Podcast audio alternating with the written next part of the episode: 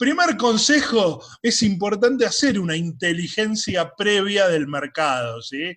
Podés arrancar ahora a ver los precios de lo que te interesa para cuando lleguen esas fechas ver qué hicieron, si te están dando oferta o si te están haciendo una engaña pichanga. Eso es clave. Segunda cuestión es estar atento a los envíos y a las políticas de devolución tener registro de los códigos de seguimiento para hacer un rastreo más fácil del producto.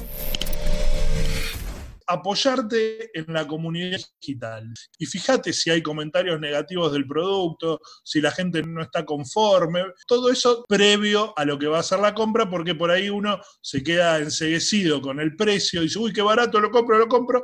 Y quizás si veíamos ante las redes nos enterábamos.